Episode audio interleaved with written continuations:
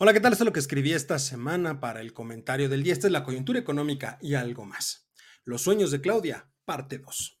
Decía el gran Macraff, algunos sueños nos inspiran a ser mejores. El problema está en negar la realidad, porque quedarse siempre ahí, eso es locura. A ver, vamos a continuar con el análisis que empezamos la semana pasada respecto de los puntos expuestos por la corcholata científica del hijo predilecto de Macuspana en su registro como precandidata única a la presidencia de la República. En esta ocasión, si usted me lo permite, nos vamos a desviar de la parte económica para meternos al lado relacionado con el algo más de la coyuntura económica.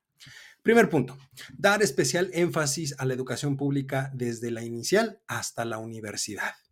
A ver, en este punto me parece que es importante que digamos que va en contra de lo que el morador de Palacio ha expresado en todo momento. Este punto va en contra del pensamiento de Andrés Manuel. Me sorprende mucho que Claudia dijera frases como cualquier joven, hombre o mujer que desee estudiar la universidad tiene derecho a hacerlo de forma gratuita y de calidad. Y también dijo que necesitamos más científicos e ingenieros e ingenierías, pero también más sociólogos, humanistas, historiadores que hablen y cuenten la transformación. Trató de sacársela por ese lado, pero esto es muy aspiracionista y va en contra del pensamiento del tabasqueño.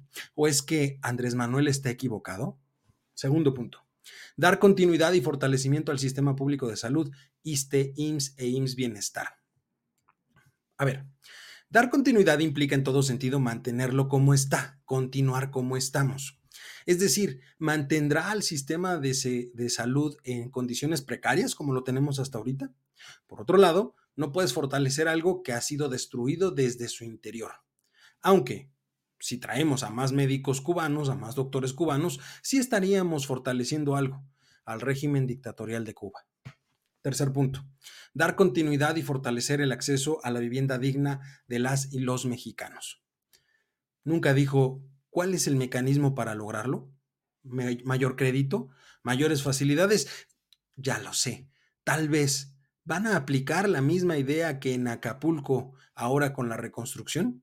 80 mil pesos para levantar una casa completa. Cuarto punto, seguir garantizando la justicia para los pueblos indígenas. Me parece importante destacar aquí que no solo se debe garantizar la justicia para los pueblos indígenas, por supuesto que ellos han sido objeto de grandes abusos a lo largo del tiempo, pero ojo, la herencia que el hijo predilecto de Macuspana va a dejar tiene más de 3.000 homicidios dolosos al mes. ¿A ellos quién les va a hacer justicia? ¿Y a los desaparecidos? Quinto punto. Promover la igualdad sustantiva para una vida digna y de bienestar para las mujeres, fortalecer los derechos de las personas de la diversidad sexual.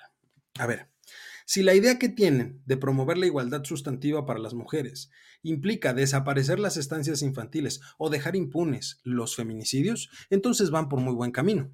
¿Y qué decir de la discriminación y violencia que viven tanto mujeres como personas del colectivo LGBTQI No basta con hablar de género y de paridad de género y espacios seguros. Hay que garantizar los derechos plenos de los ciudadanos porque, ojo, lejos de cualquier clasificación, son personas, ciudadanos que deben tener los mismos derechos que cualquier otro.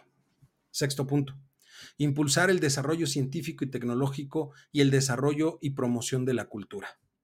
De nueva cuenta, impulsar implica potenciar algo que ya existe, lo cual es totalmente falso.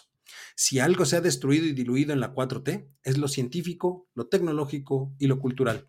Y aunque la precandidata diga ser científica, no puede ocultar la realidad. 7. Acelerar la transición energética hacia fuentes renovables de energía, garantizando soberanía para el desarrollo.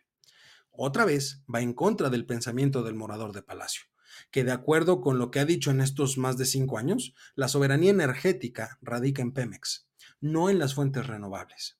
¿En esto también está equivocado Andrés?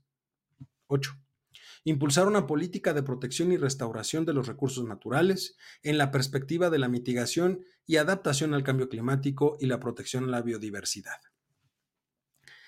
En este punto, pues tal vez podrían utilizar como referencia el meticuloso cuidado que se ha hecho de los recursos naturales y la biodiversidad en la construcción del tren Maya.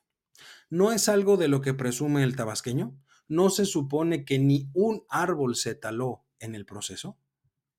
9. Trabajar para garantizar el derecho al agua promoviendo una visión de obras estratégicas y al mismo tiempo tecnificación y uso eficiente del agua. ¿Se garantizará el agua tal y como se ha hecho en el norte del país?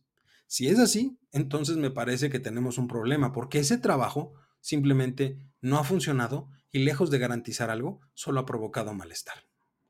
10.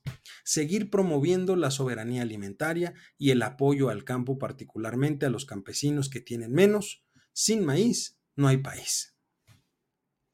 ¿Cómo vamos con el panel comercial levantado por Estados Unidos contra nuestro país por el tema del maíz transgénico?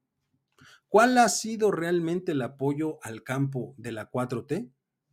¿No se supone que a estas alturas del sexenio del tabasqueño ya deberíamos ser soberanos de temas alimentarios? ¿Nos engañó Andrés? 11. Gobernabilidad, paz y seguridad como fruto de la justicia en todos los ámbitos. ¿Cuál es la estrategia que va a seguir? ¿Abrazos no balazos? Esa solo ha funcionado en Badiraguato. El motivo es muy sencillo, por el desconcertante interés que tiene el hijo predilecto de Macuspana por esa zona. ¿Será que la corcholata científica también tendrá el mismo interés? ¿También va a ir a saludar a doña Mari? 12. El plan C, reforma al sistema judicial y a las reformas pendientes. A ver, todo sistema es perfectible en todo momento y eso nunca lo voy a negar. Y debe ser revisado cuidadosamente y de manera constante. Pero en este caso en específico, solo existe la necedad del morador de palacio, por dejar totalmente claro que nadie, absolutamente nadie puede estar por encima de él. El plan C no es una idea de Claudia, no es una línea de gobierno, es el capricho de Andrés, porque es imposible pensar que alguien le diga que no a quien en palabras de sus propias huestes encarna a la nación, a la patria y al pueblo.